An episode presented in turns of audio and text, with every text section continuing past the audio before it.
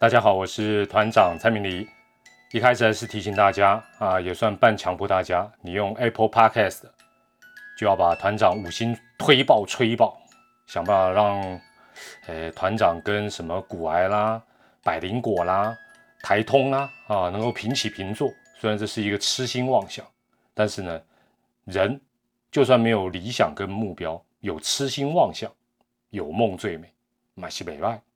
那最近啊，团长自我检讨，哎，感觉起来好像肃杀之气比较强，好像对社会上很多事情啊，看了就觉得很不顺眼啊，好像喜欢这个当正义使者，哎，觉得这样也不是很好。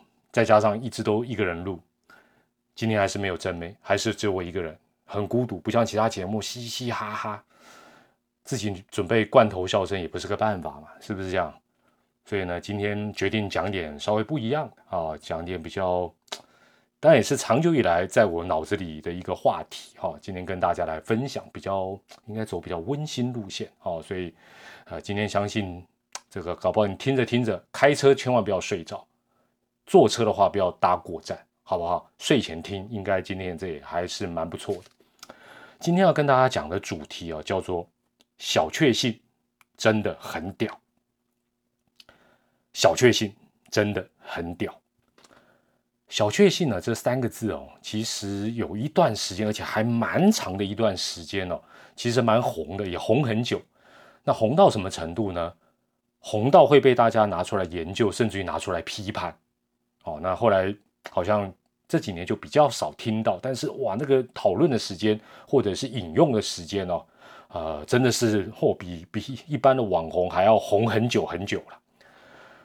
哎，那比较没有文学气质的团长啊，直到今天呢才知道啊，原来“小确幸”这三个字啊，居然是源自于啊这个日本的这个作家村上春树啊。村上春树的书，团长真的一本都没有看过，很抱歉。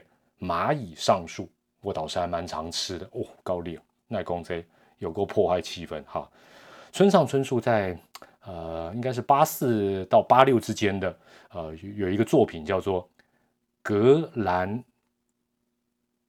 哦，拍谁？绿化，不是格兰呐，兰格汉斯岛的午后。哦，拍谁？村村上米跟你说声抱歉。刚才我在格兰的时候，你哦，你你心里一定哦，为什么格兰？我的格兰英语，兰格汉斯岛的午后，意思是。在这个他的这个著作里面啊，意思是叫做生活中微小但确切的幸福。那曲奇当中的微小但确切的幸福，小确幸，哇，有够浪漫，我告赞，不愧是大师。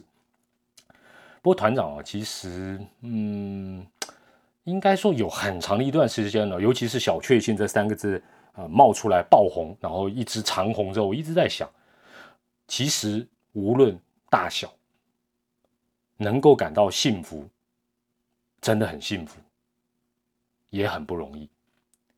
我讲一个场景哦，可能在你的周遭，如果你是上班族，或者在你周遭，你也应该蛮常看到这样的一个场景。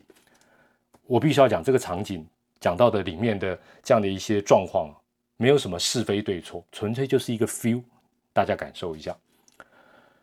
公司啊，中午啊，如果说你是上班族，公司中午大家可能像现在那么热，对不对？都不会出去吃，都会叫啊外送、外卖，啊，或者是订一些什么餐盒啦、便当店啦、巴拉巴拉这一类的东西。那通常都是有年轻的同仁呢出来吆喝，然后拿一张单子啊，让大家填填填、写写写。那我就观察到，我发觉，呃，年轻的同仁至少在我们公司是这样的，呃，大家都有各自不同的理由来决定。第一个要不要订这一家？要不要参？要不要参一？要不要加一了？哈，被被参几卡吧？还是要不要加一？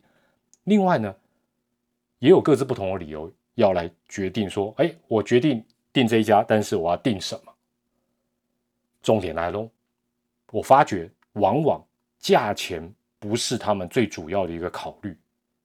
那可能讲到这里，哎，当我想会听 podcast 哦，比我还要长的长辈应该。比较少吧，所以我在这边斗胆的讲哈，诶，这个价钱不是首要的考虑。像团长这种五年级生的，我们的这个前辈跟长辈，听的极端都 keep up，就说啊，你看你看看，你看看，这些人呢，不看看自己赚多少钱啊，只会重视小确幸啊，都不懂得这个理财啊，这个那么浪费，啊，对对。但我们先把它切割开，让我继续讲下去。那同一个场景里面啊，当然了，这也不可能说年轻同仁定一定就不管我们这些老的啊，是不是？或者是长官啦、前辈都不管，不会。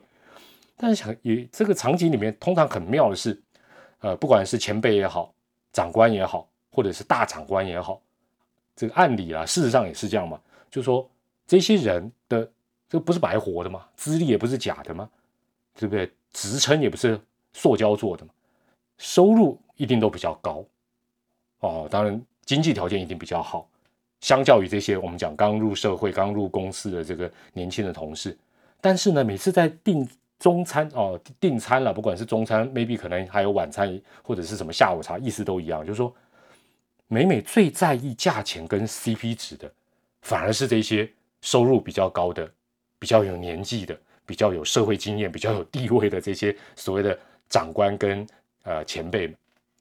那我就我每次看到这一段，因为反复都都会这样上演，好，反复都会这样上演，我就觉得有点矛盾，又觉得还蛮好笑啊。通常，但是好笑不是那个那种好笑，我会有点会心一笑，我就觉得，哎，这样的状况真的好好有趣。我我是用这样的角度看这样的事情啊。那这个场场景啊，场合，乃至于在接下来，哎，不管等多久，这个外送啊终于来啦，或者是这个便当店的这个送货员终于来了，OK。接下来开始用餐的过程，以及在呃用完餐之后，我觉得公司里面大部分参与这样的活动的年轻同仁脸上总是带着笑意，不是笑傻了，就是他们好像挺满足这样的一个过程。除非了，哎，也有例外啊，对不对？有时候大家都知道嘛，有时候会踩到雷啊，会遇雷，你这个就笑不出来啦。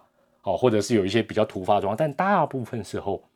他们总能够带着笑意订餐，然后大家讨论要怎么订，要讨论要订什么，讨论讨论，然后餐来了，开始享受，享受完之后，餐后可能大家会再闲聊几句，哎，刚才这个好吃的在哪里啦？等等等，巴拉巴拉这样，但是都是带着笑容。那如果说相对来讲，哦，如果说相对来讲，在这样的一个过程里面有参与的所谓的这个长官或前辈，大部分。也不是说脸就会臭臭的，没有了。但大部分就说，尤其在餐后，如果有人提起说，哎，有时候会订一些新的餐厅嘛，或者是新的一些餐点，那会询问一下大家的意见。通常好像这些社会经验比较丰富的，呃，可能嘴也比较刁的长官们，反而会觉得，嗯，好像不满意的机会比较多。另外就是会讨论啊，值不值这个钱啊，这个。好不好吃值不值？但是好像就是没有年轻人那么快乐。所以如果说年轻同仁这样子的一个过程，他们就叫做追求小确幸的话，我真的发自内心的觉得这样真的很好，真的很屌。每天上班的时候都请继续下去，完全没有什么坏处，完全没有什么坏处。那很多。呃，老一辈的人、长一辈的人，不管是长辈啦、前辈啦，或者是长官啦，或者是我们上一代的呃长辈等等，也包括团长的母亲呐。团长的母亲今年已经高龄九十岁，他们走的多半啊，当然不是百分之百，不是百分之百，但他们多半，至少我母亲是这样，他们走的是这个大确信的路线哦。如果如果幸福真的有大小的话，他们走的就是大确幸的路线。那。什么叫大确幸呢？基本上我就不详说，就是说你大家应该可以可以感受一下，或者是大概可以理解了哈。就是说他们走的是一个呃，就是目标放比较远、比较远、远大、比较长久、比较远大。那当然，就以我目前来讲的话，我当然非常，尤其我我这个成家立业之后，年纪渐长之后，以前不懂事，可能还没有这样的感觉。那直到呃，真的真的长大了、老了，我才知道说。他这样不简单。另外，就我真的非常感谢他，也非常尊敬他，因为尤其是我觉得能走这种大确信路线，Oh my god，真的不简单。但是这种跟这个经典日剧阿信的那种，哦，阿信，这个因为我们听 p o c a s t 一定是呃比较年轻的朋友，这个阿信我必须要强调，他不是五月天的陈信宏。好不好？虽然他也是比较有名的阿信在台湾，但是我讲的这个日剧经典日剧里的阿信是老牌演员田中裕子所演的，这个叫做古村信或者是田仓信哦，他们这个日本人女性结完婚之后通常冠夫姓，所以要从古村信变田仓信。但是我不瞒大家，刚才我还 Google 了一下，我才知道五月天的阿信叫陈信宏。日剧里面田中裕子演的阿信叫做古村信或田仓信，所以团长这种五年级生，很明显我们就是夹在两个阿信当中的。还好我不是阿信啊，不，哎，这样讲怪怪。五月天的阿信好像也带给带给大家很多幸福哦，小确幸、大确幸都有。但是反正世代我们就是夹在这两个阿信里面，所以我们算是另类阿信时代。好，这不重要，这离题了。那。呃，经典日剧《阿信》，大家应很多人可能没看过，但应该都有一个概念呢，就是说那种苦尽甘来的岁月，哦，就说一定要一路很辛苦、很辛苦、很辛苦、很辛苦，最后才能够苦尽甘来。我觉得真的太辛苦了，而且牺牲实在是太大。就以我老母亲来讲，哈，呃，我相信她在这么漫长的人生岁月当中，绝对也都会有一些有意无意的小确幸。但是我觉得，如果在过程当中，假设时光能倒流，真的，他如果能多添加一些小确幸，不知道该有多好，哪怕是多一个也好，哪怕是多一个也好。那团长啊，私底下常跟啊比较亲近的朋友，呃，或者是一些这个秘密社团的朋友聊到一句老话，就是说，每个人呢，其实都比你想象的好，也可能。比你想象的没有那么的好，讲起来有点怪，对不对？就是说，我再重复一次哈，每个人都比你想象的好，但也可能没有你想象的那么好。为什么？你是你，我是我嘛。我们每个人都是独立的个体，就算是你跟，就算是你最亲近的人啊，亲人、朋友、同事，你也不会了解到你以外的人他到底所谓的好或不好。因为好不好是个人主观价值的一个判断，那你怎么知道别人到底好不好？换言之，我们只能定义，甚至于自己决定自己的好不好。另外，决定自己幸不幸福，因为这有时候是一个完全是一个感觉的问题，主观的一个感觉。这种事情绝对没有客观的，麦克阿潘都是主观。